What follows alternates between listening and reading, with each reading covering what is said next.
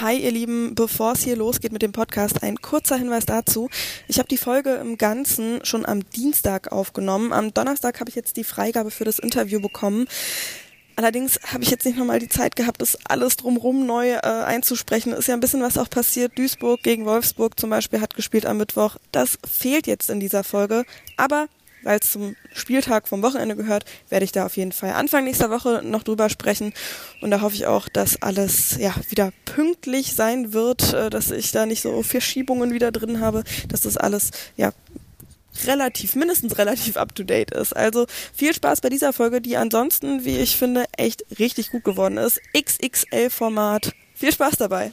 Die 45. Eine Halbzeit Fußball.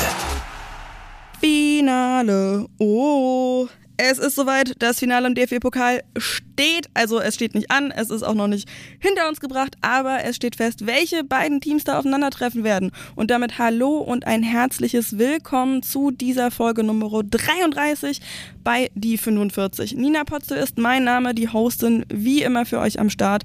Und bevor ich weitermache, erstmal ganz kurz, ähm, ich hoffe, ihr habt eine ganz okaye Spur gerade. Äh, bei mir im Innenhof, da wird gerade gemäht. Äh, ich hoffe, das Brummen hört man nicht allzu sehr. Ich versuche es nachher noch rauszuschneiden, aber ich hoffe, ihr seht mir das nach. Wie gesagt, heute geht es um die Pokal-Halbfinals und so ein bisschen auch schon ums Pokalfinale, denn die Final Halbfinals sind durch. Da spreche ich drüber. Außerdem gibt es ja auch noch zwei Nachholspiele der Bundesliga und ich habe mit Doris Fitschen gesprochen. Die ist ehemalige Nationalspielerin, hat wirklich eine Menge erlebt, sagen wir es mal so, wirklich historische Meilensteine in der Entwicklung des Fußballs der Frauen. Mittlerweile ist sie beim DFB in einem Projekt für die Zukunft des Fußballs zuständig und dort speziell eben was Frauen im Fußball angeht. Das ist super spannend. Ähm, ihr habt da auch schon ganz viele Fragen reingeschickt. Das hört ihr also auch noch. Erst einmal aber wie immer zum Feedback der letzten Woche. War ja gar nicht so lang. Mittwoch gab es die letzte Folge. Es waren nur ein paar wenige Tage. Beziehungsweise mittlerweile ist es auch schon fast wieder eine Woche her. Verdammt noch eins. Anyway, ihr wart wirklich zuckersüß in den DMs bei Instagram, at die45-podcast. Da könnt ihr gerne immer hinschreiben. Ähm, wirklich super, super lieb. Ganz, ganz lieben Dank für die vielen Genesungswünsche und Zusprüche, dass die Folge trotzdem sehr gut war, auch wenn sie ein bisschen kürzer war und halt slightly angeschlagen. Es ist tatsächlich dazu gekommen, dass ich ein bisschen Bullshit geredet habe, was öfter mal passiert, aber da war wirklich also ziemlicher Quatsch dabei. Vor allen Dingen, als es darum ging, gegen wen Köln im Rhein-Energiestadion spielen wird. Köln spielt natürlich nicht gegen Freiburg, sondern gegen Frankfurt. Shame on me, wirklich, tut mir furchtbar leid. Manchmal schreibe ich mir Dinge noch so oft richtig auf und sage es trotzdem falsch. Ich war irgendwie so auf Freiburg getrimmt, weil irgendwie alles mit Freiburg war zuletzt. Eben diese schlimme Serie gerade, dann spielen die Männers gegen Werder, wenige Stunden bevor die Frauen gegen RB bei mir um die Ecke spielen. Also das war immer irgendwie alles mit Freiburg. Ja, das sei damit korrigiert hier an dieser Stelle. Sprechen wir auch später nochmal drüber natürlich, worum es oder was uns in der nächsten Woche erwartet. Außerdem Stichwort EM der Schweiz oder EM in der Schweiz ja, ein guter Punkt, der noch gemacht worden ist, in der Schweiz ist halt alles nah beieinander. Skandinavien wäre auch schweineteuer. Frankreich hatte gerade erst ein Turnier und vielleicht tut sich deshalb eben auch mehr im Schweizer Fußball der Frauen. Danke auf jeden Fall an Thomas und äh, Josephine, dass ihr ähm, da geschrieben habt. Thomas hat auch noch geschrieben, dass bei ihm wirklich irgendwie schon was passiert. Und zwar wird der Kunstrasenplatz um die Ecke ausgetauscht gegen einen richtigen, natürlichen Rasen. Also das ist doch schon mal ein Win hoffen wir mal, dass es dabei bleibt. Und ey, ich wollte jetzt damit auch nicht sagen, dass ich es schlimm finde, dass die Europameisterschaft in der Schweiz stattfindet. Ich wäre mit jedem Land ehrlich gesagt okay gewesen. Äh, es gibt für jeden Ort Pro und Contra. Von daher ist nur in der Schweiz, können wir uns drauf freuen. Wie gesagt, kürzere Reisewege, vielleicht alles aus einer Stadt machbar. Ja. Und wo wir schon bei hilfreichen Nachrichten eurerseits sind, da gab es ja auch so einen äh, kleinen, ich weiß nicht, Vorfall würde ich es jetzt nicht nennen, aber einen kleinen Aufreger meinerseits, denn ich war beim Spiel Raber Leipzig gegen Freiburg vor Ort äh, am Stadion am Kotterweg. Und da ist mir ein Banner ins Auge gefallen, was ich nicht so nice fand, ehrlich gesagt, was mich auch ein bisschen irritiert hat. So. Und ich vorneweg, ne, gibt's bei vielen Teams, gibt's bei vielen Fanszenen, das ist ein Problem. Mir ist es da halt einfach aufgefallen, weil ich das halt da gerade gesehen habe und weil ich da war und nicht bei einem anderen Spiel und bei anderen Spielen sehe ich das auch, aber da bin ich vielleicht auch nicht so drin, dass ich mich da so mitteilen möchte oder dass ich sowieso schon halt bei Instagram Leute mitnehme. Da gucke ich dann mit meinen Freunden und Freunden und reg mich mit denen darüber auf. Aber so wart ihr halt irgendwie gerade mit dabei. Aber auf jeden Fall ganz lieben Dank für die Aufklärung. Also ähm, ich erkläre es, versuche es gerade mal so zu beschreiben. Das war ein quadratisches Banner mit einem Kreuz drauf und einer, sagen wir mal, altertümlichen Schrift. Dieses Kreuz hat mich sehr an die Tempelritter, Kreuzritter und auch an das Eiserne Kreuz, die Wehrmacht erinnert, von der Form her. Tempelritter vor allen Dingen auch wegen der Farben. Für mich persönlich, ich weiß aber auch, dass ich da besonders empfindlich bin manchmal. Um, ähm, anyway, ich habe das halt gepostet und ihr wart super süß und habt gesagt, hey, das ist ein Fanclub, ein christlicher Fanclub, das sind die Holy Bulls. Ich habe mir das auch auf der Website angeguckt, ähm, finde ich nach wie vor irgendwie, ehrlich gesagt, bisschen schräg. Sorry an die Holy Bulls oder äh, irgendwer, der sich damit verbunden fühlt für mich wirkt es trotzdem einfach irgendwie mindestens unglücklich. Aber tausend Dank an euch, dass ihr mich da aufgeklärt habt, dass es eben ein christlicher Fanclub ist, dass es den gibt. Gibt es auch bei anderen Vereinen. Bei Twitter sah das Ganze ein bisschen anders aus, ehrlich gesagt. das war ein bisschen lustig auch. Ähm, der, keine Ahnung, kam die Raba-Bubble direkt angerollt und hat irgendwie, ich weiß auch nicht, was mit denen los war. Ähm, äh, also natürlich nicht alle, um Himmels Willen, aber da waren so ein paar dabei, die offensichtlich irgendwie gerade ähm, ein bisschen Wut loslassen mussten und irgendwie gedacht haben, ich wäre Union-Fan. I don't know.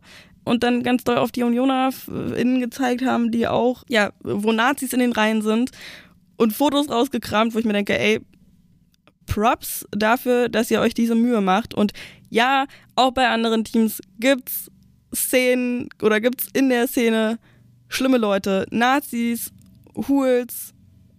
Das ist ein Problem. Nazis im Fußball ist ein Problem. Da gibt es auch ganz viele andere Vereine, bei denen das Problem noch größer ist. Auf jeden Fall, es war halt wirklich so, ich war in der Situation gerade beim Spiel Raba gegen Freiburg, habe dieses Banner gesehen. Von daher, ja, mir ist auch bewusst, dass es bei anderen Vereinen Probleme gibt, andere ähnliche, wie auch immer. Aber ja, die Sache wäre jetzt auch geklärt. Holy Bulls, interessant, christliche Fanclubs. Weiß ich ehrlich gesagt auch nicht, wie ich dazu persönlich stehe. Aber dieses Banner mindestens unglücklich. So, und das jetzt mal wirklich alles beiseite. Da habe ich jetzt schon lange genug drüber geredet, ehrlich gesagt. Wir gehen rein ins Interview der Woche. Wie gesagt, Doris Fitschen, mit der habe ich gesprochen. Viel Spaß dabei. Eure Fragen hatte ich natürlich auch mit. Hinter den Kulissen. Ich bin tatsächlich ein bisschen aufgeregt, weil ich heute eine ja, wahrhafte Legende begrüßen darf. Und diesen Begriff, den verwende ich manchmal ein bisschen lax, heute aber wirklich nicht. Sie hat den Bundesliga-Start miterlebt, später in den USA mit Philadelphia Charge den Start der weltweit ersten Profiliga. Mit dem TSV Siegen und dem FFC Frankfurt hat sie insgesamt drei Meistertitel und drei Pokalsiege gewonnen. Als Nationalspielerin hat sie den allerersten Europameistertitel mit dem DFB gewonnen, danach noch weitere dreimal. 2001 2001 hat sie ihre Karriere beendet und fast direkt beim DFB angefangen. Als Männerin der Nation hat sie 2009 und 2013 nochmal zwei EM-Titel gewonnen. 2016 Olympia, 2011 ist sie Teil des Marketingteams für die Heim-WM gewesen und 2019 ist sie in die Hall of Fame aufgenommen worden, als Teil der Gründungself. Legende ist also wirklich nicht untertrieben, finde ich. Hallo Doris Fitschen. Hallo. Habe ich irgendwas vergessen in dieser Auflistung? Ähm, nee, ich glaube nicht. Also das ist für mich selbst auch interessant, das alles so zu hören, weil man vergisst es im, im Alltag schon mal gerne. Ähm, also vielen Dank. Ja, kein Thema. Ich äh, glaube, auch so eine lange Anmod hatte ich wirklich lange noch nicht. Aber ich wollte auch nichts weglassen, weil das ist ja wirklich alles, ja, wie ich schon gesagt habe, einfach wahnsinnig, wahnsinnige Meilensteine teilweise auch in der Entwicklung. Ähm, wir legen los, bevor wir darüber weitersprechen, legen wir los wie immer mit so einer kleinen Schnellfragerunde. Welche Spielerin war denn die beeindruckendste, mit der du zusammen oder gegen die du gespielt hast? Da muss ich sagen, Silvia Neid, das war auch die erste Spielerin, von der ich mir mal ein Autogramm geholt habe. Da hat sie schon Nationalmannschaft gespielt und ähm, ich war Ballmädchen und dann habe ich mir nach dem Spiel ein, Auto, ein Autogramm geholt und ähm, das habe ich leider nicht mehr, ist verloren gegangen. Aber Nein. das war damals äh, so ein Vorbild und heute sind wir befreundet, haben viel gemeinsam erlebt, aber das war für mich beeindruckend. Ja, stark. Wer, also war sie auch dein fußballerisches Idol oder hattest du da noch ein anderes? Ja, das mit den Idolen war ja damals so eine, so eine ja. Zeit, ne? Man kannte ja keine Spielerin, weil das wurde ja auch nicht im Fernsehen übertragen. Also von daher ähm, hatte ich tatsächlich kein so richtiges Idol, außer vielleicht Doris Kresimon. Das war die, die das erste Tor für eine Nationalmannschaft geschossen hat. Und das habe ich irgendwo gelesen und da fand ich es halt toll, dass sie auch Doris heißt. Ähm, ich habe die aber nie spielen sehen, ehrlich gesagt. Aber sowas verbindet natürlich Namen. Ähm, was ist dir lieber, der EM-Titel oder Olympiasieg? Oder wichtiger? Das ist, ist beides sehr speziell. Also der erste Europameisterschaftstitel in Deutschland, der war natürlich unglaublich, weil wir haben damals äh, in der Liga vor 50 Zuschauern gespielt und plötzlich ist dann ausverkauftes Haus und es wird durchgesagt, bitte rückt enger zusammen, da wollen immer noch Leute rein äh, ins Stadion. Es war zum ersten Mal im TV, das war sehr speziell. Aber Olympia ist natürlich auch was ganz, ganz Besonderes. Und dann noch äh, das Finale. Als Managerin war ich ja da, sag ich mal, nur dabei und nicht auf dem Platz, aber so ein Finale im Maracanã-Stadion in Rio und dann Gold zu gewinnen, also da kriege ich jetzt auch schon wieder Gänsehaut.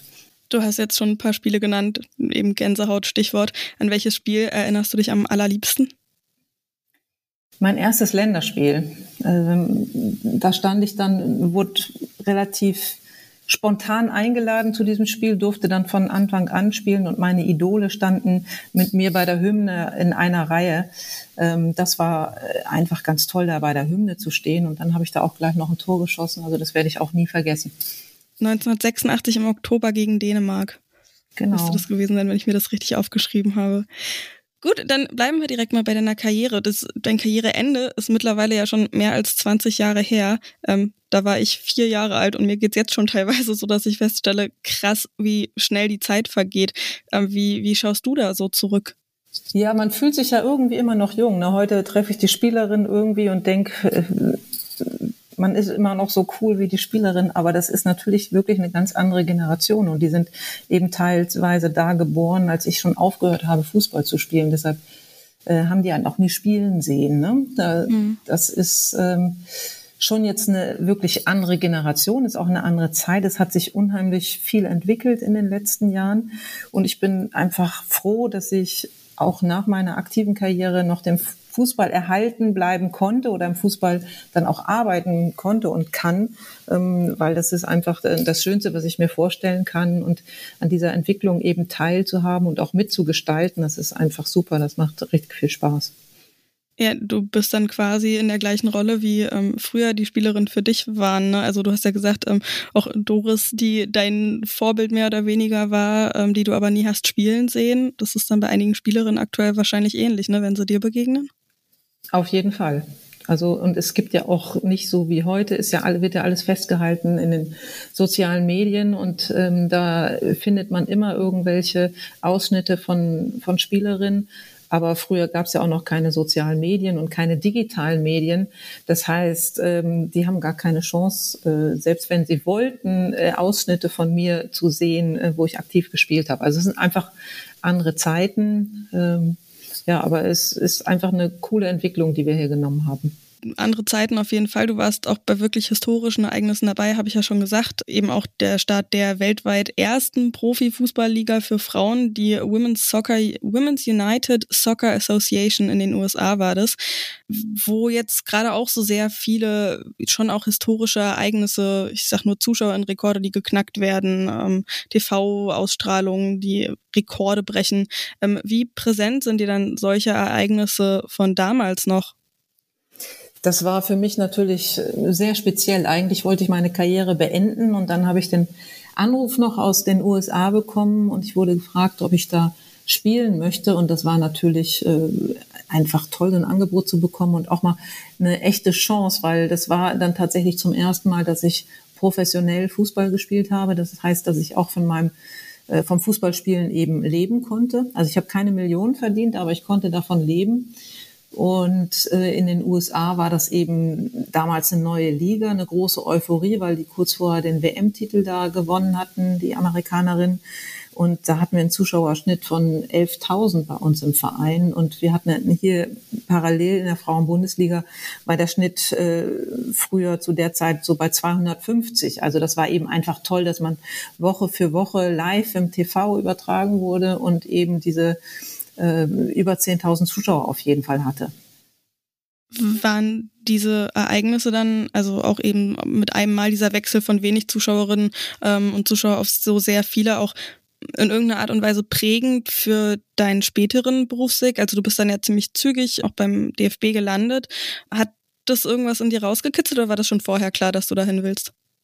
Also zum DFB das, danach? Das war schon vorher klar, dass ich gerne so im Fußball arbeiten möchte. Mhm. Ich habe ja auch BWL studiert und von daher ähm, passte das eigentlich ganz gut, dass ich dann, ich habe ja im Marketing am Anfang gearbeitet und ähm, ich habe allerdings nicht im Frauenfußball äh, gearbeitet, also Marketing Frauenfußball, weil das gab es beim DFB damals eben noch nicht. Also Frauenfußball wurde überhaupt nicht vermarktet.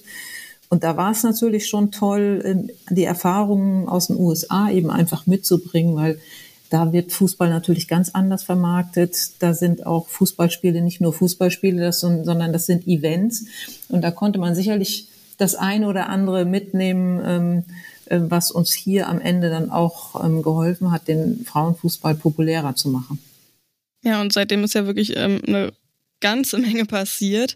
Ich sag nur, damals 1989 bei der Europameisterschaft, da habt ihr alle noch ein Kaffeeservice als Siegprämie bekommen. Wie gesagt, es ist viel passiert, auch wenn noch viel Luft nach oben ist. Aber wie siehst du denn auch innerhalb des DFBs so ähm, die, die Entwicklungen in den letzten Jahren? Also äh, bis zur WM 2011 war die Entwicklung wirklich super. Da wurde da auch richtig viel investiert und da hatten wir auch eine große Euphorie. Danach muss man sagen, ist es ähm, leider etwas abgeebbt. Ähm, vielfältige Gründe gibt es dafür. Aber jetzt, sage ich mal, in den letzten zwei, drei Jahren hat das wirklich nochmal richtig angezogen. Vor allen Dingen im letzten Jahr seit der Welt, äh, ähm, Europameisterschaft, wo unsere Mannschaft ja so ähm, herausragend gespielt hat und auch die Herzen der Fans eben einfach erobert hat. Und seitdem hat sich wirklich eine Menge getan. Und hier beim DFB muss man sagen, wir haben jetzt ja auch seit einem Jahr einen neuen Präsidenten, eine neue Geschäftsführung hier und die haben alle verstanden, dass das Thema Frauenfußball äh, nicht nur für die Frauen ein wichtiges Thema ist, sondern für den Fußball insgesamt. Und wenn wir das Potenzial mhm. des gesamten Fußballs ausschöpfen möchten, dann können wir an den Frauen nicht einfach vorbeigehen. Das heißt, dann muss eben da jetzt auch erstmal investiert werden, um dann ähm, dieses Potenzial auszuschöpfen. Das haben alle verstanden und ähm, deshalb ist hier momentan so eine Stimmung, ähm, dass der Frauenfußball wirklich gefördert wird, dass das als wichtiges Thema akzeptiert wird und dass man nicht mehr so wie früher so Bittstellerin ist, sondern ähm, dass man hier auch, äh, dass die Leute auf einen zukommen und das Thema voranbringen wollen und man nicht immer selbst irgendwo hingehen muss. Also das hat sich schon enorm geändert und das ist einfach eine super Entwicklung. Ja, stark. Und Teil dessen ist eben auch äh, dieses, diese Strategie Frauen im Fußball, FF27. Du bist jetzt Gesamtkoordinatorin Frauen im Fußball und verantwortlich für die Entwicklung und Umsetzung dieser Strategie, so schreibt Wikipedia. Aber was genau bedeutet das? Ja, wir sind hier beim DFB so strukturiert, dass wir ähm, Nationalmannschaften Männer und Frauen in einer Direktion haben oder in einem Geschäftsbereich. Spielbetrieb Männer, Frauen, also DFB-Pokal Männer, Frauen, alles in einem Geschäftsbereich. Ähm, also was absolut Sinn macht, weil man da in diesen Bereichen eben einfach Synergien nutzt, weil die Aufgaben ähnlich sind. Aber es gab vor einem Jahr noch niemanden, bei dem all die Fäden für den Frauenfußball eben zusammenliefen. Und ähm, deshalb habe ich seit einem Jahr jetzt diese Stelle bekommen, um eben einfach äh, für den gesamten Frauenfußball so ein bisschen die Richtung vorzugeben, die Ziele zu definieren und dann eben auch gucken, dass wir gemeinsam alle in die gleiche Richtung gehen. Also meine Rolle ist wirklich, liegt darin, ganz viele Themen einfach zu koordinieren, so Schnittstelle zwischen diesen vielen Bereichen zu sein und ähm, alle mal auch anzustupsen, dass sie jetzt äh, das Thema Frauenfußball eben mitdenken und ähm, genau, dass wir gemeinsam eben unsere ambitionierten Ziele für 2027 dann eben erreichen. Auf die Ziele komme ich gleich nochmal, aber dieses Anstupsen braucht das oft? Nicht mehr so oft wie früher, aber hier und da braucht es das eben noch. Und ähm, das ist eben ganz gut. Ich bin ja schon sehr lange hier beim DFB. Ähm, die Leute kennen mich und die äh, wissen dann schon immer, ah, jetzt kommt, kommt die Doris ähm, und will wieder irgendwas. Aber wie gesagt, früher ähm, wurde das anders aufgenommen. Inzwischen äh, läuft man da eher offene Türen ein. Aber nichtsdestotrotz muss man hier und da noch mal ein bisschen anstupsen diese Ziele, die du schon ähm, angeteasert hast quasi, also FF27 meint der Fast Forward 27, wenn ich das richtig äh, gesehen genau. habe. Ich war mir immer nicht so sicher, ob das Frauen im Fußball, also ob das FF für Frauen im Fußball steht oder für Fast Forward, aber das ist ja für dieses, beides. Ja, ist natürlich schlau, ja. Hm. Ja, genau, also äh, Teil dieses Papiers, da gibt's auch äh, eine Broschüre, die kann ich auch hier äh, verlinken dann im Podcast äh, in den Show Notes an die Hörerinnen und Hörer. Diese vier Ziele sind bis 2027 zu erreichen. Und das sind erstens internationale Titel für die Nationalelf und Vereine. Zweitens 25 Prozent mehr aktive Spielerinnen, Trainerinnen und Schiedsrichterinnen. Drittens 50 Prozent mehr mediale Reichweite. Und viertens mindestens 30 Prozent Frauen in Gremien und Führungsebenen des DFB. Was aber keine Quote sein soll. Also erstmal, genau. wie genau ist das zu verstehen mit den mindestens 30 Prozent, aber es soll keine Quote sein? Ähm, wir wollen Maßnahmen entwickeln, wie wir eben einfach mehr Frauen im Berufsfeld Fußball ähm, gewinnen können. Da ist ja auch noch ein großes Potenzial. Ich denke da nur an die ganzen Lizenzvereine, wo die ja große Geschäftsstellen inzwischen haben, aber wo Frauen eben einfach unterrepräsentiert sind. Das gilt auch für den DFB übrigens. Und dann gibt's aber natürlich auch die ganzen Gremien, DFB-Gremien, Ausschüsse und so weiter. Aber das gibt's eben auch in den Landesverbänden oder in allen Vereinen. Und da muss man sagen, sind Frauen bisher auch völlig unterrepräsentiert. Ähm, und da gibt es deshalb noch eine Menge zu tun, dass eben äh, Frauen da eben auch mehr in, vor allen Dingen in die entscheidenden in, Entscheiderinnenpositionen kommen, um den Fußball eben auch mitzugestalten. Aber warum dann diese 30, mindestens 30 Prozent, aber gleichzeitig soll es keine Quote sein? Das hatte ich äh, in einem anderen Interview auch gelesen.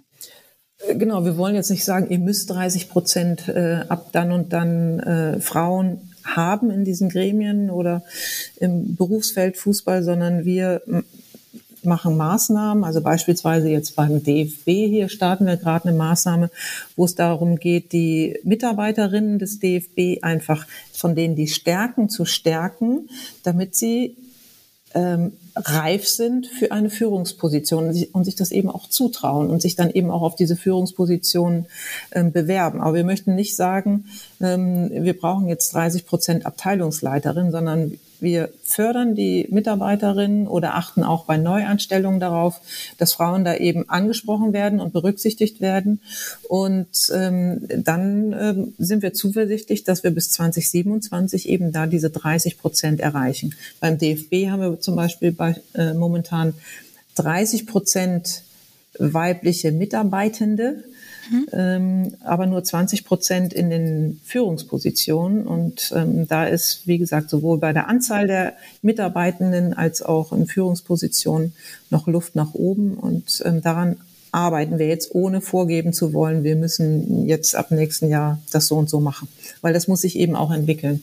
Das ist ja insgesamt ein sehr umfassendes Projekt. Also es geht eben nicht nur darum, Frauen in Führungsebenen zu schaffen oder dazu zu, zu unterstützen, dabei das zu schaffen, sondern es geht eben bis in den Amateursport, ähm, es geht um Spielerinnen, Trainerinnen, Schiedsrichterinnen, äh, bis eben in die Landesverbände. Und das ist ja genau richtig, also genau das braucht ja auch, anders wird es ja auch nicht funktionieren und wäre auch nicht genau das, was ihr wollt mit diesem Projekt, aber es klingt auch nach unfassbar viel organisatorischem Aufwand und oft verliert man sich ja gerade bei so Sachen, wo es dann eben so weit runtergeht in einzelne Stellen im Klein-Klein. Also von Bundesebene dann auf Länderebene quasi, das ist sehr, sehr schwierig, stelle ich mir das vor. Wie funktioniert das, dass da auch wirklich was Handfestes bei rumkommt bei dieser Strategie FF27?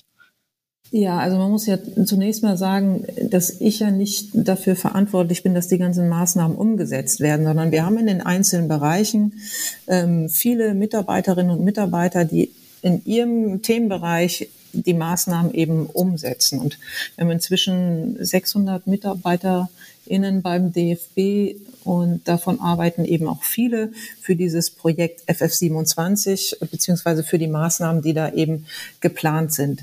Und dann muss man dazu sagen, ähm, gerade im Bereich, sag ich mal, dass wir mehr aktive Spielerinnen, Trainerinnen und Schiedsrichterinnen gewinnen wollen, das geht natürlich, wird runtergebrochen über die Landesverbände in die Vereine. Und da spielen die Landesverbände bei uns natürlich eine ganz wichtige Rolle, ähm, dass sie eben diese Strategie quasi verlängern und das dann dadurch in die Breite geht.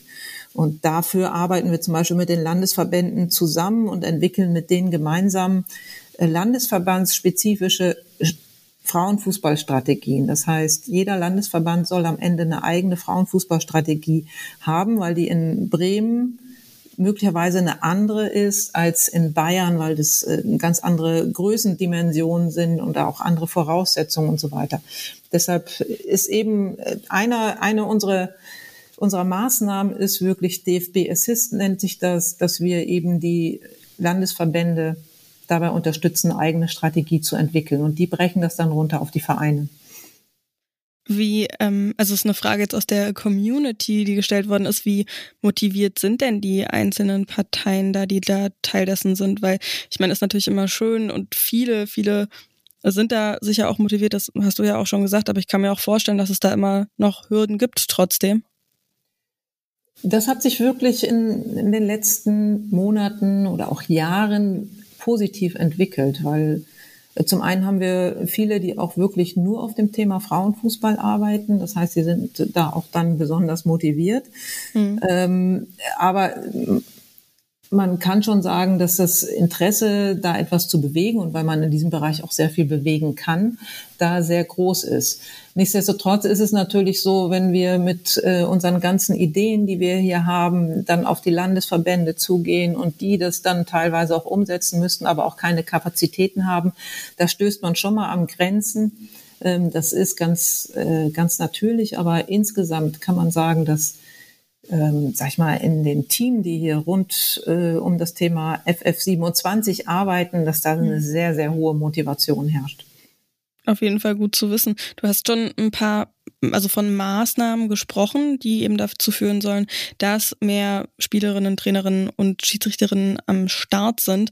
In den letzten Jahren ist der Anteil an Mädchen, die Fußball im Verein spielen, echt zurückgegangen. Es steht so eben auch in dieser FF27-Broschüre. Was sind denn diese konkreten Maßnahmen, die das auffangen wollen? Also das eine hatte ich eben schon gesagt, das ist, dass jeder Landesverband eben auch eine eigene Frauenfußballstrategie entwickelt und dabei unterstützt der DFB. Das ist das Projekt mhm. DFB Assist. Ähm, dann sind wir gerade dabei, sage ich mal, die Tage des Mädchenfußballs umzustrukturieren, weil wir darüber eben auch neue Mädchen ähm, gewinnen und äh, das für uns schon seit vielen Jahren ein wichtiges äh, Projekt ist, was in den Landesverbänden eben umgesetzt wird. Und das möchten wir ein bisschen äh, modernisieren. Ähm, ganz konkret zum Thema Schiedsrichterin beispielsweise, weil das für uns auch ein wichtiges Thema ist, haben wir in diesem Jahr Leuchtturmprojekt SchiedsrichterInnen, also Männer und Frauen ausgerufen und machen verschiedene Maßnahmen wirklich mal mit dem Fokus Schiedsrichterinnen. Beispielsweise das DFB-Pokalfinale der Frauen in Köln ähm, da ist die Pokalträgerin, also die den Pokal reinträgt, das ist eine Amateurschiedsrichterin. Wir mhm. haben äh, auf dem Fanfest ähm, aus allen Landesverbänden Schiedsrichterinnen, sag ich mal, die werden eingeflogen, ähm, also nicht geflogen, sondern gefahren, um dann äh, die Spiele da zu leiten. Da sind ja tausend Mädchen, die da Fußball spielen an dem Tag. Wir haben da einen Informationsstand, wo man Quiz machen kann und so weiter. Einfach um neue Schiedsrichterinnen zu begeistern bei diesem Event jetzt äh, Pokalfinale, um nur mal ein Beispiel zu nennen. Und beim Bereich Trainerin haben wir auch, ähm, geht es uns eben darum, auch, sage ich mal, aktive Bundesligaspielerin oder auch Nationalspielerin schon dafür zu begeistern, eine Trainerausbildung zu machen, damit sie eben auch dem Fußball erhalten bleiben, weil sie ja eine hohe Qualifikation haben. Ähm, und da werden extra Trainerkurse angeboten und so weiter. Und das zieht sich dann auch runter bis in die Breite. Also es gibt unzählige Maßnahmen, die alle darauf einzahlen. Wir haben nicht die eine Maßnahme, die jetzt, ähm, sag ich mal, uns die tausend, tausende Mädchen bringt, die neu Fußball spielen. Aber ich glaube, viele gezielte Maßnahmen äh, zahlen darauf ein und ähm, ja, deshalb machen wir das. Und ganz wichtig ist natürlich das Thema Sichtbarkeit, weil je mehr Präsenz wir im TV beispielsweise haben oder in den Medien generell, desto mehr Mädchen und Frauen können wir natürlich auch begeistern, selbst Fußball zu spielen. Das ist natürlich auch ganz wichtig. Ja, Thema Sichtbarkeit, da habe ich auch noch einen, einen kleinen Frageblock sozusagen, weil das ja eben sehr wichtig ist und was ist, was man ja auch offensichtlich an dem Namen erkennbar sieht. Aber ich wollte noch mal ganz kurz zu diesen ähm, Leitfaden, Leitstrategien eben auf Landesebene ähm, kommen. Gibt es da irgendwie Vorgaben von Bundesebene, ähm, beispielsweise nach dem Motto, ihr müsst so und so viele Mädchenteams anbieten für jeden Jahrgang? Oder ist es einfach nur freigelassen, dass äh, sich die Landesverbände oder die Menschen, die, die diese Strategien entwickeln, äh, an dem Grundgedanken von FF27 äh, orientieren? Die orientieren sich an den Grundgedanken. Wir haben ja im Grunde überall die gleichen Ziele. Also diese vier äh, Ziele, die wir uns gesetzt haben, die kann man auch runterbrechen auf die Landesverbände. Ganz wichtig ist dabei aber immer das Thema, dass wir mehr Mädchen und Frauen für das aktive Fußballspielen gewinnen möchten. Und da wird in jedem Landesverband, mit dem wir jetzt diese Strategien erarbeiten, erstmal eine Analyse gemacht, wo steht der Verband, weil das sind völlig unterschiedliche Voraussetzungen. Wie gesagt, ob man jetzt Bremen guckt oder Bayern ähm, oder Hessen, das sind völlig unterschiedliche Voraussetzungen. Deshalb wird erstmal eine Bestandsaufnahme gemacht, eine Analyse und dann werden individuelle Ziele für diesen Landesverband äh, gesetzt und dann schaut man, wie man in diesem Verband mit den speziellen Voraussetzungen diese Ziele eben erreichen kann mm, wenn wir über Jugendarbeit sprechen, dann ist auch eine Sache, die ähm, bei mir ehrlich gesagt richtig oft jetzt so in den Gedanken kommt und ähm, ich weiß, dass auch vor zwei Jahren eine Meldung durch die Decke gegangen ist, dass in den Niederlanden in Amateurligen auch gemischte Teams möglich sind. Der DFB hat im letzten Sommer auch nachgezogen. Bei FF27 geht ja jetzt geht's soweit ich das gelesen habe, hauptsächlich um rein weibliche Teams. Wie, also spielen da irgendwie Gedanken auch mal mit, auch gemischte Teams zu stärken? Ja, bei uns geht es ja in erster Linie immer um Frauen im Fußball und äh, Mädchen im Fußball und beispielsweise die Spielformen, die wir jetzt im Kinderfußball haben, die sind ja für Jungs und Mädchen gleichermaßen. Das heißt, ähm, am Anfang werden die auf jeden Fall gemeinsam spielen ähm, und da sind eben diese Spielformen extra drauf angelegt, dass da auch talentierte Jungs und Mädchen und nicht talentierte Jungs und Mädchen eben äh, alle Spaß daran haben, weil man da ganz viele Ballkontakte hat und ganz viele Erfolgserlebnisse sammeln kann. Und äh, wenn die Spielerinnen dann älter werden, dann haben sie bei uns ähm, eben einfach die Wahl, ob sie in einer Mädchenfußballmannschaft spielen möchten oder ob sie noch bei den Jungs mitspielen möchten. Es gibt viele Mädchen, die wollen lieber, die haben vielleicht nicht so diesen Leistungsgedanken, die möchten lieber eine coole Zeit mit ihren Freundinnen in der Fußballmannschaft verbringen und mhm. deshalb lieber in einer Mädchenmannschaft spielen, während es auch Spielerinnen gibt, ähm, die äh, wirklich äh, vielleicht auch talentierter sind, diesen Leistungsgedanken haben und lieber ähm, bei den Jungs mitspielen möchten, weil sie da vielleicht mehr gefordert werden. Und das ist eben bei uns das Positive, dass es beide Möglichkeiten gibt ähm, und dadurch erhoffen wir uns eben auch zum einen, dass wir Talente weiterentwickeln, aber dass wir eben auch möglichst viele Mädchen ähm, begeistern fürs Fußballspielen. Hm. Wie bewertest du das persönlich? Also was hältst du persönlich für besser, für erfolgreicher? Weil ich muss ganz ehrlich sagen, ich ähm, weiß es wirklich nicht. Ich könnte mich da nicht irgendwie festlegen. Es gibt Pros und Kontras für beide Seiten, für gemischte Teams oder für eben ähm, Jungs und Mädchen getrennt. Also das war bei uns früher schon so, sogar als ich aktive Spielerin war, ähm, äh, dass uns gesagt wurde, wir sollen in, in Männer- oder in Jugendteams eben einfach mittrainieren, weil man da eben nochmal speziell gefordert wird, weil ähm, Männer oder Jungs eben einfach schneller sind. Da ist eine andere Dynamik. Und wenn man da regelmäßig ähm, mittrainiert, dann wird man halt besonders gefordert und ähm, dadurch verbessert man sich auch. Und ich halte es eben auch für sehr wichtig, dass gerade äh, Spielerinnen, die auch deshalb Fußball spielen, weil sie, ähm, sag ich mal, Leistungsziele erreichen wollen, vielleicht äh, in der Bundesliga spielen wollen oder in der Nationalmannschaft, für die ist es unheimlich wichtig und hilfreich, äh, mit Jungs zusammenzuspielen, weil sie da eben noch mal mehr gefordert werden als äh, nur mit den Mädchen. Dann gehen wir mal wieder weg vom Jugendfußball, was natürlich ein sehr, sehr wichtiger Teil ist. ist äh, du hast ja auch schon ein bisschen angesprochen, diese neue Art des Kinderfußballs. Das finde ich auch wahnsinnig spannend. Aber ich glaube, wenn wir da jetzt anfangen, drüber zu sprechen, dann sprengt das hier absolut den Rahmen. Im November hat der DFB eine Studie veröffentlicht mit der Agentur Two Circles zusammen. Neue. Perspektiven, wirtschaftliche Zukunft der Frauenbundesliga heißt die also die Studie. Ja. Darüber habe ich hier, glaube ich, im Podcast auch schon mal gesprochen, wenn ich mich richtig erinnere. Ähm, das Papier sollte eben konkrete Grundlagen mit an die Hand geben, um die Ziele von FF27 zu erreichen. Äh, hat die Studie nochmal irgendwie was besonders offengelegt oder irgendwas ähm, Neues initiiert? Oder einfach nur bestätigt sozusagen?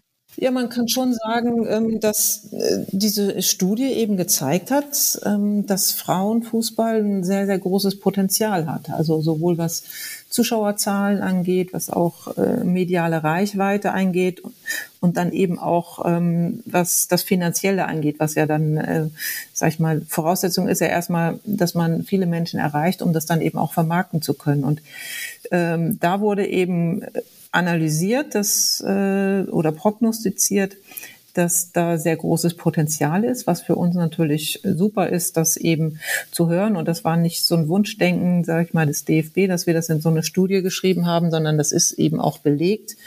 Und ähm, diese Studie hoffen wir jetzt natürlich auch, dass ähm, Entscheider aus der Wirtschaft, aber auch aus den Männer-Bundesliga-Vereinen da mal nachlesen und denken, oh, ja, da ist Potenzial und da investiere ich jetzt mal. Weil man, man muss schon sagen, es muss jetzt am Anfang vielleicht nochmal investiert werden, aber irgendwann wird sich das rechnen. Und ich bin davon überzeugt, wer jetzt nicht in Frauenfußball investiert, jetzt vor allen Dingen äh, in, den Lizenzvereinen im Fußball, die würden irgendwann, sage ich mal, das bereuen, weil es, glaube ich, auch wichtig für so einen Gesamtverein ist, dass Frauenfußball da eben stattfindet, weil es eben ja wichtiger Teil ist, weil man sonst die Hälfte der Bevölkerung eben auch mehr oder weniger vernachlässigen würde. Also ja, diese Studie ist äh, deshalb sehr positiv, weil sie eben aufzeigt, dass es da große Potenziale gibt wenn es um so Vereine gibt, eben die ähm, mehr investieren, klar, da müssen noch mehr nachziehen. Ich ähm, bin da immer so ein bisschen hin und her gerissen, weil das natürlich total super ist, wenn äh, so ein ähm, ja, Verein mit einem starken Männerbereich dahinter investiert. Auf der anderen Seite mm, ist es natürlich sehr, sehr bitter für Vereine, die klassisch im Frauenfußball, der, also im Fußball, Fußball der Frauen vertreten sind. Äh, Stichwort Turbine Essen weil die dann eben überholt werden und diese monetären Mittel nicht haben. Gibt es da irgendwie Pläne, die zu unterstützen oder wird da einfach, äh, ich sag mal ganz äh, bisschen überspitzt gesagt, dem Kapitalismus freie Bahn gegeben? Na, ich würde es jetzt nicht Kapitalismus nennen. Ich wir haben uns ja auch zum Ziel gesetzt, dass auch unsere Mannschaften der Frauenbundesliga international Titel gewinnen, das heißt international wettbewerbsfähig sind. Dafür brauchen wir natürlich eine starke Liga und eine starke Liga. Äh, dazu zählt am Ende auch natürlich, dass es dass beste Voraussetzungen da sind, dass eine gute Infrastruktur da ist. Und das bieten jetzt tatsächlich die finanzkräftigen Lizenzvereine natürlich mehr als jetzt ähm, die traditionellen Frauenfußballvereine. Ich selbst bedauere das sehr. Ich habe äh, ja auch lange beim FFC Frankfurt gespielt, die ja dann den Schritt zur Eintracht gemacht haben, ähm, was dem Verein, glaube ich, jetzt auch sehr gut getan hat, also dem, dem Frauenfußball, der, was es auch der Eintracht sehr gut tut. Und wir würden uns wünschen, und da gibt es auch den Wunsch dieser Vereine, dass sie ähm, Kooperation beispielsweise mit Lizenzvereinen eingehen, um eben auch einfach da mithalten zu können. Aber wenn wir international leistungsfähig und wettbewerbsfähig bleiben wollen oder noch besser werden wollen, wieder Titel gewinnen wollen, dann müssen wir eben einfach den Weg gehen, dass wir uns äh, die Liga weiter professionalisieren und dann kann man eben nicht nur gucken, äh, dass man die Schwächsten, sag ich mal, dann immer mitzieht, ähm, sondern dass wir uns alle eben weiterentwickeln. Und deshalb würde ich mir wünschen, dass diese Clubs, ähm, die natürlich die Liga unheimlich bereichern, dass es da vielleicht über Kooperationen äh, mit Lizenzvereinen weitergeht und sie so der Liga eben erhalten bleiben. Ja, Kooperation, ähm, Stichwort Hertha BSC, die ja mit 03 Zehlendorf da kooperieren. Bei der Eintracht Frankfurt, finde ich, sieht man das eben auch sehr, sehr gut, wie gut das funktionieren kann und wie gut es ähm, tut, äh, ich finde, das ist wirklich ein sehr, sehr gutes Beispiel, weil der Verein auch wirklich viel dafür macht, das auch sehr gut vermarktet. Stichwort Sichtbarkeit sind wir da dann nämlich. Was ich schon noch auch sehr, sehr gut finde, wirklich, was ja auch so ein bisschen das ausgleichen soll, dass eben die Vereine, die am Tabellenende stehen und eben im Zweifel nicht so einen ähm, finanzkräftigen Männerverein dahinter haben, dass die noch nicht ganz so verloren werden, sage ich jetzt mal auch wieder überspitzt, ist, dass die ähm, TV-Gelderverteilung ja ein bisschen anders läuft auf jeden Fall als bei den Männern. Ne? Genau, also da haben sich wirklich alle Vereine sag ich mal, solidarisch erklärt und gesagt, dass alle die gleichen TV-Gelder bekommen. Das ist ja bei den Männern anders und dadurch wird da eben die Schere auch immer breiter zwischen den besten Teams und den, äh, sag ich mal, Teams, die mehr oder weniger gegen den Abstieg spielen. Und ähm, bei den Frauen ist das, bekommen alle das Gleiche und das finde ich eben auch sehr positiv. Ja, tendenziell ist es ja aber trotzdem natürlich so, dass die erfolgreicheren Clubs dann stärker wachsen als die kleineren. Das ist natürlich selbstverständlich mit dem Erfolg dann auch dabei. War aber auch ein Thema beim Saisonreport. Also da gab es ja auch so ein paar Diskussionen. Wie haben Sie diesen Saison, äh, Sie jetzt, war ich schon wieder beim Sie, Entschuldigung. Ich habe mir die Fragen nämlich so aufgeschrieben. Ähm, wie hast du diesen Saisonreport gelesen? Ja, also äh, das war ja der Saisonreport der Saison ähm, 21, 22. Das mhm. heißt, das ist natürlich auch schon jetzt wieder ein bisschen her und seitdem hat sich die Welt ja wirklich enorm schnell im Frauenfußball weitergedreht. Also von daher glaube ich, äh, müssen wir gar nicht mehr so weit zurückschauen, sondern eher nach vorne schauen. Und ich glaube, wir haben jetzt eben die Chance, uns wirklich weiterzuentwickeln und gerade in der nächsten Saison durch die neuen Medienrechte, die wir ja ähm, verkauft haben. Das heißt, die Vereine bekommen auch noch mal mehr Geld. Das heißt, sie können noch mehr in den Frauenfußball investieren. Und wir bekommen mit Sicherheit eine noch größere Sichtbarkeit. Das heißt, da wird sich das ähm, noch enorm entwickeln. Ja, dann auch äh, hoffentlich die Übertragung an sich, weil da muss ich auch ganz ehrlich sagen, wo es gerade bei Magenta liegt, so Sachen wie Highlight-Clips oder sowas, dass die nicht nochmal vertont werden und dann einfach so äh, Sätze quasi rausgerissen werden oder überhaupt, dass ähm, viele Spiele eben nur beim Magenta Sport zu sehen waren. Das war ähm, ja schon auch eher schade. Dann jetzt die ähm, breitere Sichtbarkeit ist auf jeden Fall sehr, sehr gut. Aber wo wir da sind, was TV-Rechte angeht, äh, müssen wir auch noch drüber sprechen über die Weltmeisterschaft jetzt im Sommer. Die steht ja an in Australien und äh, Aotearoa Neuseeland. Das gibt noch ein bisschen Schwierigkeiten, sagen wir es mal so, was die TV-Rechte angeht. Wir haben noch 93 Tage, dann geht's los. Drei Monate also. Und es ist immer noch nicht klar, wer die Partien in Deutschland übertragen wird die, also die FIFA und der DFB haben sich jetzt auch nochmal zusammengesetzt, aber ähm, viel mehr habe ich davon auch nicht gehört. Kannst du uns irgendwie erklären, was da los ist? Ja, zunächst ist es ja mal positiv zu bewerten, ähm, dass die FIFA jetzt auch ähm, bei dieser Weltmeisterschaft viel mehr Geld ähm, an die Frauenteams oder für den Frauenfußball ausschütten möchte. Das wird ja mehr äh, verdreifacht, äh, so ungefähr ähm, was eine richtig coole Nachricht ist. Natürlich müssen sie das Geld auch wieder einspielen und haben jetzt die Erwartungshaltung, dass die ähm, TV-Sender international dann eben auch entsprechend mehr zahlen. Und da geht so ein bisschen auch die Schere auseinander, weil wir natürlich auch momentan oder hier in Europa das Problem haben, dass wir natürlich mit dieser Weltmeisterschaft nicht die ähm, Einschaltquoten erreichen können, wie jetzt beispielsweise mit der Europameisterschaft, aufgrund der Anstoßzeiten, die ja dann äh, in den Morgenstunden jeweils sind. Und da erreicht mhm. man halt nicht die große Menge. Und deshalb ist natürlich das verständlich, dass die TV-Sender ähm, auch nicht so viel Geld dafür zahlen müssen. Ich muss aber sagen, ich bin sehr zuversichtlich, dass es da noch eine Einigung äh, geben wird. Die FIFA äh, pocht jetzt so ein bisschen darauf, dass sie eben auch mehr an die Frauen ausschütten möchte. Deshalb müssen die ähm, TV-Sender und äh, Partner würde es ja dann wahrscheinlich auch so gehen, dass die eben auch ähm, den wahren Wert des Frauenfußballs zahlen müssen. Und die TV-Sender sind aber momentan eben so ein bisschen, ähm, sag ich mal, das auch nicht gewohnt, so viel dafür zu zahlen, weil das war in der Vergangenheit einfach weniger, muss man auch tatsächlich sagen. Und zudem, wie gesagt, die Anstoßzeiten sind halt äh, suboptimal. Aber wie gesagt, ich bin zuversichtlich, dass es da noch eine Einigung geben wird. Und das betrifft ja auch nicht nur Deutschland, sondern auch noch andere Nationen hier in Europa. Ja. Schaut ihr deswegen auch so ein bisschen mit einem bisschen weinenden Auge auf diese Weltmeisterschaft, weil eben die Anstoßzeiten so ungünstig sind? Für uns nee. Europäern?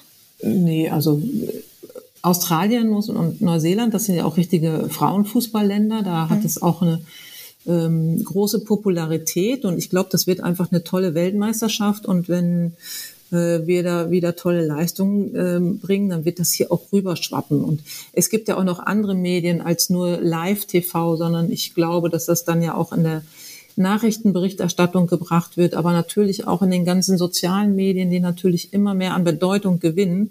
Und von daher bin ich davon überzeugt, dass das auch hier eine große Begeisterung hervorrufen kann und den Frauenfußball deshalb hier auch wieder einen Schub verleihen kann.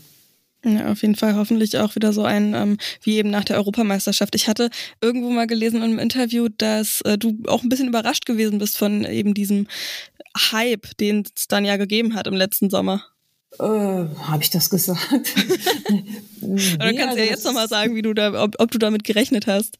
Ja, man muss ja sagen, England hat sich ja in den letzten Jahren schon äh, enorm entwickelt, der Frauenfußball.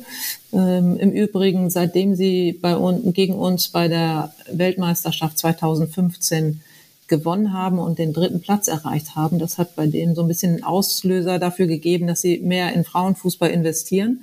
Und das spürt man da eben auch in dem Land. Und deshalb war schon klar, wenn da eine, so ein Turnier stattfindet, dass das halt ein richtig cooles Turnier wird. Und das war es natürlich auch. Und die Begeisterung war eben nicht nur in England, sondern äh, auch in Deutschland und in vielen anderen Ländern in Europa vor allen Dingen. Und ähm, das war einfach cool.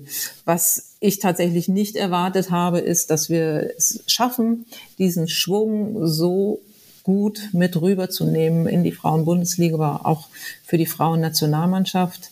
Ähm, da hat sicherlich geholfen, dass wir viele Maßnahmen dafür auch getroffen haben. Das war jetzt nicht nur die Euphorie, die wir bei der Europameisterschaft hatten, sondern es standen eben auch Maßnahmen dahinter, Highlight-Spielkonzept, um mal eins zu nennen, ähm, die da sicherlich dazu beigetragen haben, dass wir dann den Erfolg hatten. Aber ähm, dass wir so viele Zuschauer jetzt erreichen, das hätte ich ähm, ehrlich gesagt nicht erwartet.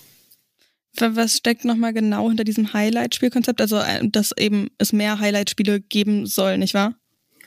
Genau, dass wir ähm, in der Frauenbundesliga immer mal wieder Highlights setzen. Das heißt, äh, Spiele, also mit den Vereinen eben auch da im engen Austausch stehen, damit sie eben äh, so ein Spiel dann wirklich mal aktivieren und in die großen Arenen gehen und da auch viele Zuschauer generieren. Und das ist eben nicht Woche für Woche möglich, sondern da werden Spiele rausgepickt, so dass jeder Verein im besten Fall mindestens einmal im Jahr so ein Highlight-Spiel hat und dadurch äh, haben wir dann eben auch so eine Aufmerksamkeit äh, für, für den Frauenfußball durch diese Highlights. Und ähm, das ist nicht nur für die Frauenbundesliga, sondern das machen wir auch in der, mit der Frauennationalmannschaft, dass wir eben sagen, wir können vielleicht nicht jedes Spiel groß promoten, aber wir machen es mit einigen.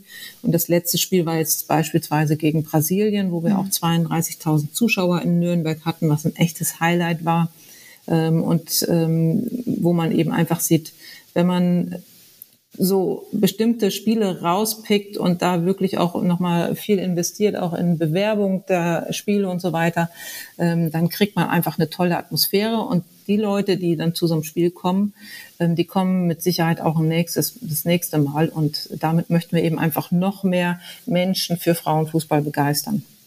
Auf jeden Fall, das war total klasse, das Spiel gegen Brasilien. Was ich da ähm, bei der Fernsehübertragung dann sehr schade fand, war, dass es eben ja im Free TV lief, aber ähm, die Abschiedsrunde, die Ehrenrunde von Jennifer Marojan dann gar nicht mehr übertragen worden ist war, und auch eine Analyse des Spiels quasi nicht möglich war, weil das dann eben hieß, die Tagesschau kommt jetzt. Ich ähm, habe jetzt so ein bisschen das äh, Problem, sage ich mal, dass ich noch eine Frage mit dabei habe, jetzt leider zum Ende kommen muss langsam, aber eine Frage noch mit dabei habe, die jetzt nicht so richtig gut mit reinzupassen scheint, weil es wieder um die äh, Liga selber geht und nicht so übergeordnet sozusagen. Aber die mhm. muss ich einfach mit reinnehmen. Und zwar wird ja oft gesprochen, was aus der Liga noch gemacht werden könnte, ähm, ob äh, man, eben man eben diese Liga, Liga vom DFB ausgliedert, ob man die Liga aufstockt und so weiter. Gibt es da Sorgen, dass das passiert beim DFB? DFB oder würden, also begrüßt ihr das da eher? Da gibt's bei uns keine Sorgen. Wir wollen ja, dass die Liga ähm, einfach eine der stärksten Ligen in Europa oder weltweit ist. Und deshalb gucken wir natürlich, was sind da die besten Möglichkeiten. Und wenn da die beste Möglichkeit wäre, die auszulagern, dann würden wir uns dem nicht verschließen. Momentan glauben wir aber, dass sie eben einfach beim DFB besser angesiedelt ist, weil wir hier einfach die Infrastruktur äh, nutzen können des DFB und auch Synergien nutzen können. Und es hat ja gezeigt, dass wir beispielsweise bei der Vermarktung der Medienrechte äh, super Abschlüsse erzielt haben und dass die Liga deshalb hier momentan, glaube ich, sehr gut aufgehoben ist. Dann komme ich auch schon zur letzten Frage und würde da so ein bisschen so ein, so ein Abrunden nochmal machen. Und zwar FF27 steht für 2027 bis dahin sollen diese Ziele erreicht worden sein, die wir genannt haben. Eben mehr Spielerinnen, ähm, mehr Sichtbarkeit. Wie ist der Stand gerade? Das war auch eine Frage aus der Community. Passt das angedachte Timing 2027 noch?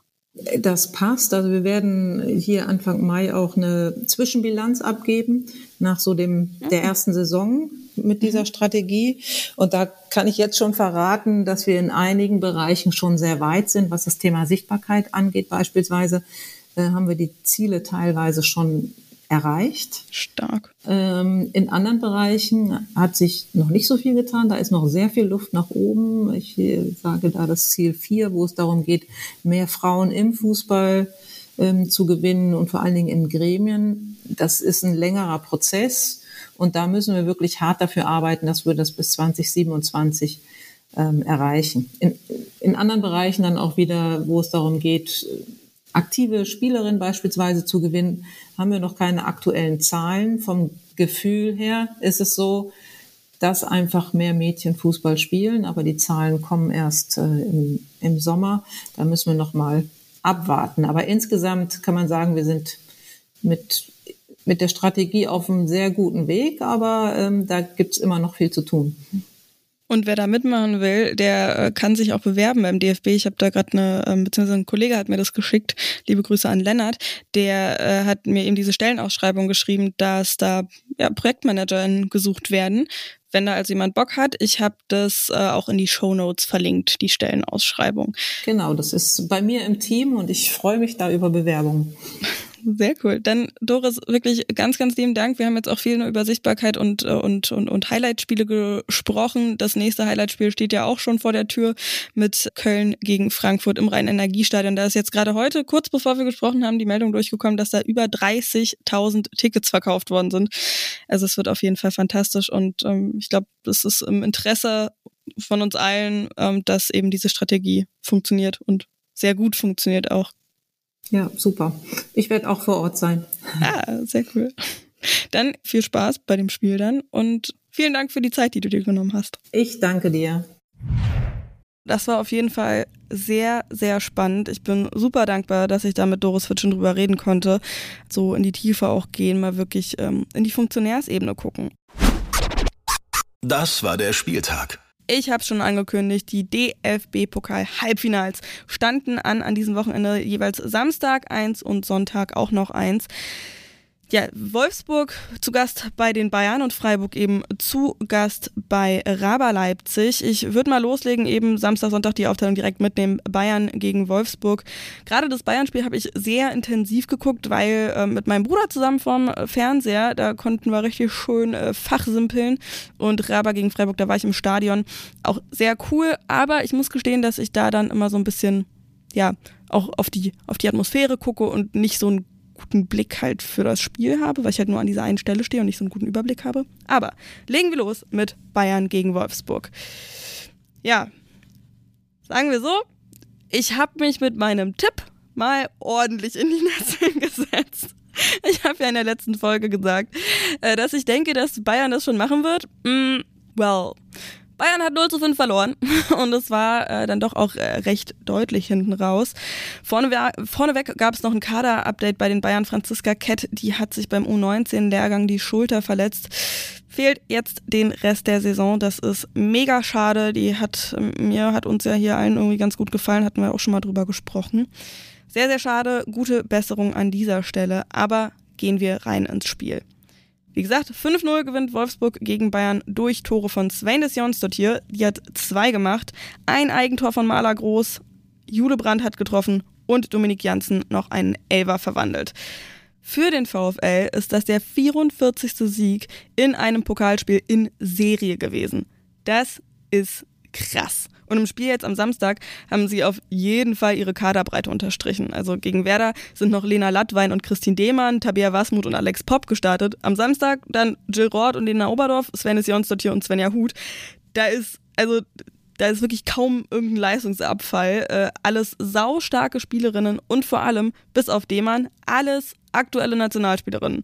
Auf dem Platz sah es bei den Wolfsburgerinnen dann ähm, so aus, also dadurch, dass Lena Lattwein aktuell nicht spielen kann, weil sie verletzt ist, ist ja die zweite Sechserposition immer so eine Frage bei den Wölfinnen und ich fand, es war irgendwie äh, sehr interessant. Vielleicht habe ich es auch einfach so das erste Mal so mitbekommen, direkt so intensiv auch.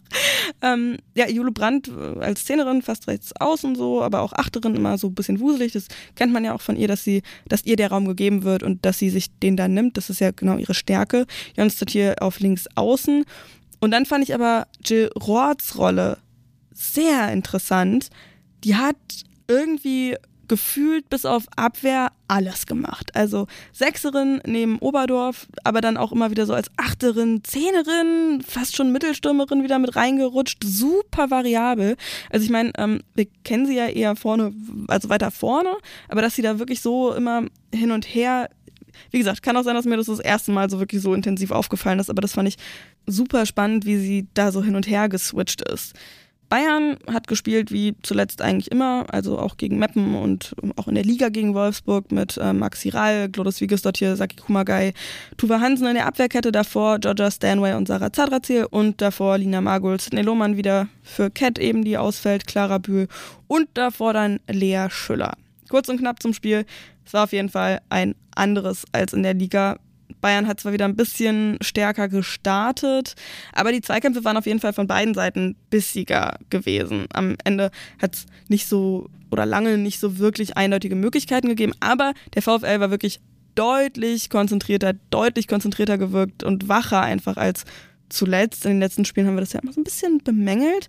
Mm, und wie gesagt, Bayern ganz gut, slightly stärker gestartet, aber mit der Zeit, so ab der 15., 20. Minute, kippte das dann immer klarer pro Wolfsburg, was dann eben auch im ersten Tor gemündet ist. Sven Jonsdott hier, habe ich ja schon gesagt, die hat nicht nur den ersten Treffer, sondern auch das 13-0 noch gemacht.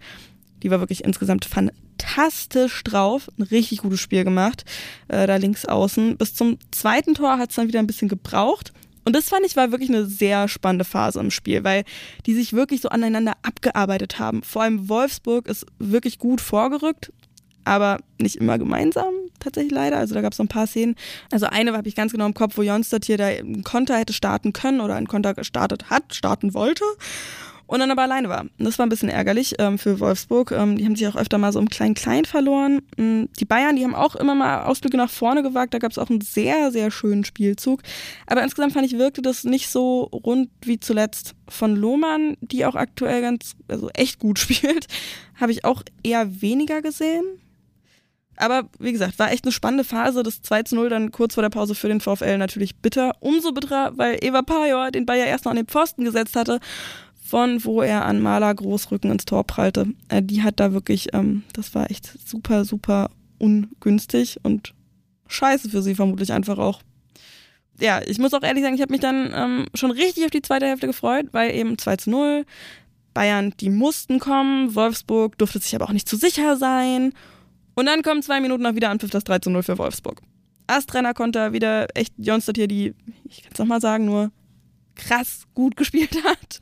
Die hat da nicht nachgelassen. Tuva Hansen und Glodis Vigos dort hier haben es nicht gut geklärt. Die hatten eh nicht so einen richtig guten Tag erwischt.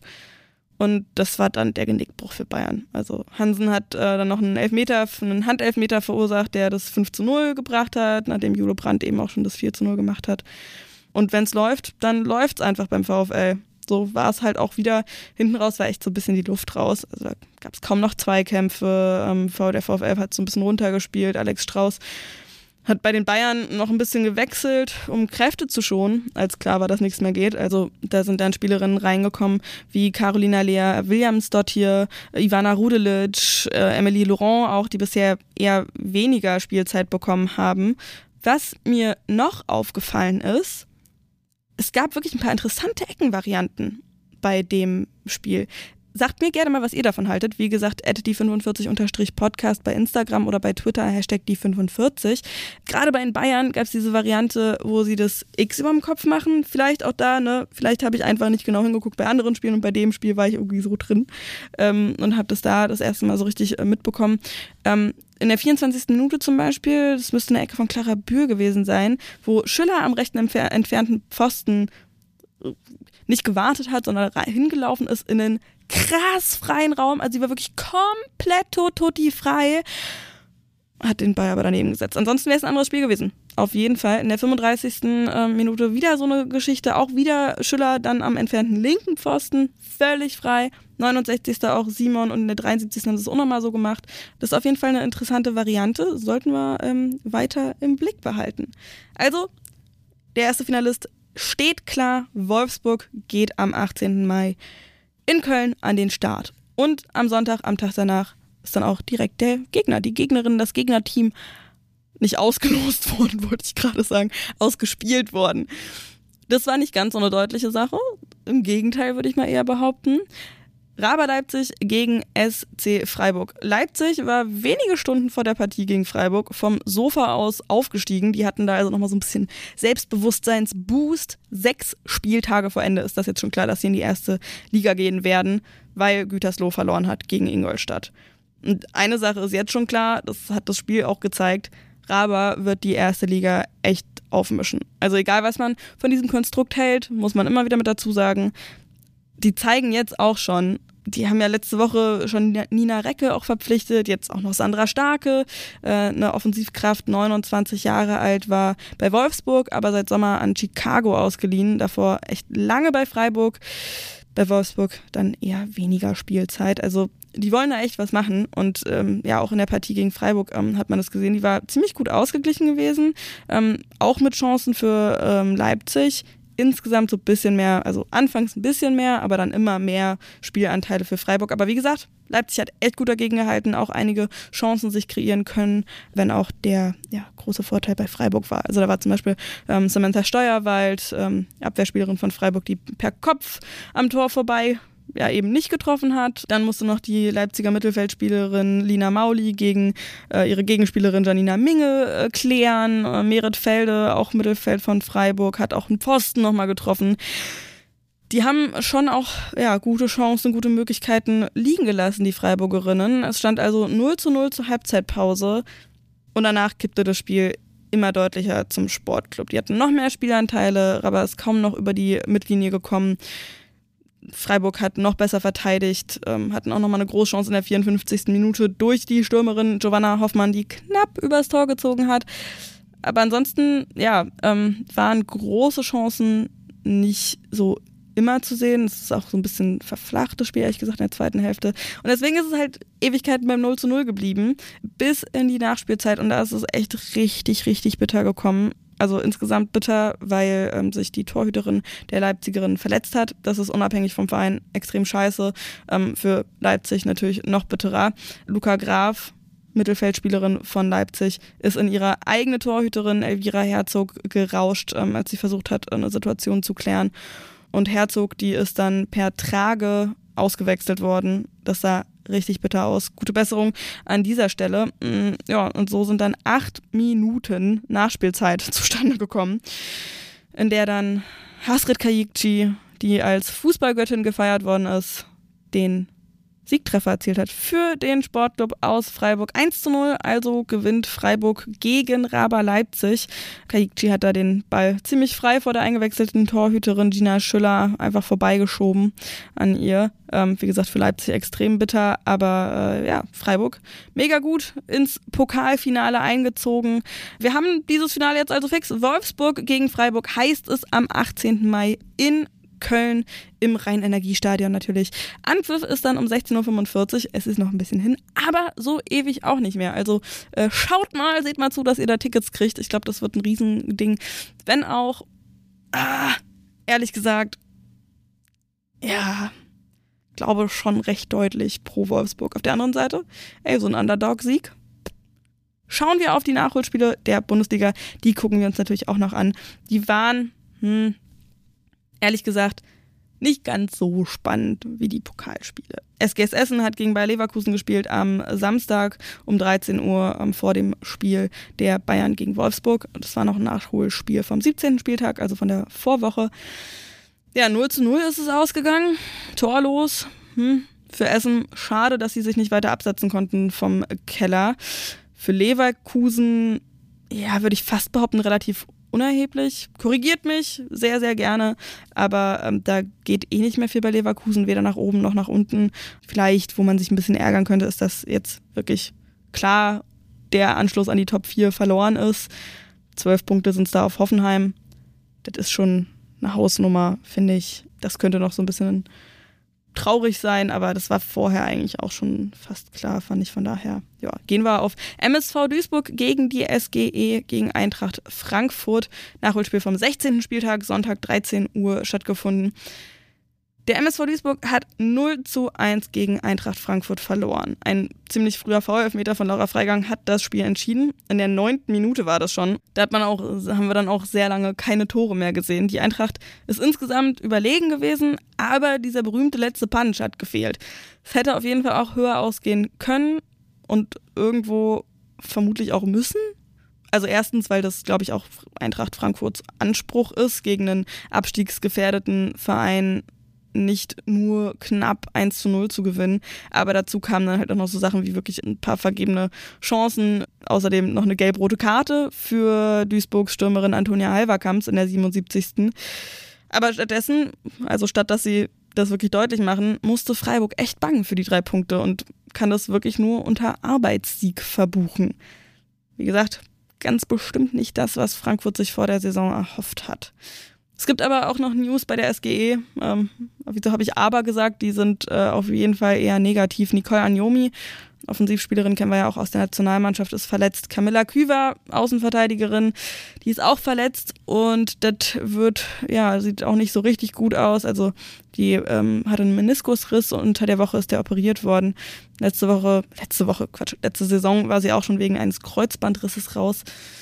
Ah, auch da auf jeden Fall ganz, ganz gute Besserung, dass wir sie bald wieder sehen. Ich fürchte fast, dass es diese Saison eher nichts mehr werden wird. Nach dem Spiel ist vor dem Spiel. Was erwartet uns nächste Woche? Endlich wieder Bundesliga. Der 18. Spieltag wird es dann sein und es geht natürlich weiter mit den wohlbekannten und in dieser Saison wirklich sehr viel vertretenen Kellerduellen. Werder Bremen empfängt den SV Meppen. Beide Teams trennen nur drei Punkte. Meppen könnte also wieder aufschließen. Und das wären auch drei wichtige Punkte für den Klassenerhalt. Denn Duisburg, die auf dem ersten Abstiegsplatz nur einen Platz hinter Meppen stehen, bekommt es mit Wolfsburg zu tun und zwar schon am Mittwoch, weil der VfL es am Sonntag in der Champions League mit Arsenal zu tun bekommt. Also ja, wenn, wenn äh, Meppen da gewinnt, können sie sich bisschen von Duisburg, also nicht unbedingt absetzen, aber auf jeden Fall Distanz wahren. Aber, also wie gesagt, Champions League, darauf können wir uns also auch freuen. Arsenal gegen Wolfsburg, äh, sehr gespannt, schön Bundesliga Champions League Mix, das wird richtig cool. Am Freitag gibt es vorneweg schon Leverkusen gegen Hoffenheim. Ja, Fünfter gegen Vierter. Die beiden trennen halt aber trotzdem zwölf Punkte. Also direktes Duell ist da jetzt nicht so wahnsinnig spannend. Was aber daran spannend ist, ist, dass ähm, ja dieses Fernduell Hoffenheim-Frankfurt ja noch am Start ist. Dritter und vierter Platz, die beiden trennt nur trennen eben nur drei Punkte. Von daher ein Sieg für Hoffenheim wäre da auf jeden Fall wichtig, wenn sie da mit um die Champions League noch mitspielen wollen. Frankfurt empfängt am, nee, also die empfangen nicht, sondern die spielen am Sonntag in Köln, wie gesagt, groß angekündigt und letzte Woche groß falsch angekündigt, äh, im Rhein-Energiestadion. Köln gegen Frankfurt, das wird richtig, richtig, richtig krass. Letzte Woche war es ja noch so der Stand, dass äh, mehr als 20.000 Karten verkauft worden sind. Das neue Ziel 30.000 die haben sie jetzt geknackt. Das ist total krass. Das war noch nie so, es hat es noch nie gegeben. 30.000 ZuschauerInnen oder einfach auch verkaufte Tickets. Wie viele letzten Endes da sind, ist ja immer noch mal so eine andere Frage. Aber 30.000 verkaufte Tickets bei einem Bundesligaspiel der Frauen, das hat es noch nie gegeben. Das ist absolut krass und ich freue mich richtig auf dieses Spiel. Ah, ja, um zu sehen, was die Teams da so auf den Platz bringen. Ähm, wir haben es ja gesehen, Frankfurt gegen Duisburg, ich habe es ja gerade erzählt, äh, relativ knapp gewonnen. Aber vor allen Dingen eben auch, was die Fans da so opfern. Weil ich meine, come on, Köln, Frankfurt, man muss die Vereine nicht lieben, um zu sehen, dass die schon ziemlich coole Fans haben oder dass die Fans, es gibt natürlich auch Idioten, gibt es überall, ne? Äh, aber dass die Fans auf jeden Fall richtig gut Stimmung machen können. Außerdem haben wir am äh, Sonntag auch noch Potsdam gegen die SGS Essen. Die zwei trennen zehn Punkte, aber Turbine hat ja wieder so ein bisschen Morgenluft gewittert. Vielleicht gibt es da die nächste Überraschung und am Samstag ähm, haben wir dann das Duell zweier Halbfinalisten im DFB-Pokal auch noch. Bayern gegen Freiburg. Die einen mit einer Klatsche, die anderen weitergekommen könnte auch interessant werden. In der Liga macht es da nicht so wahnsinnig viel. Bayern natürlich extrem wichtig, dass sie punkten, um die Tabellenspitze zu verteidigen.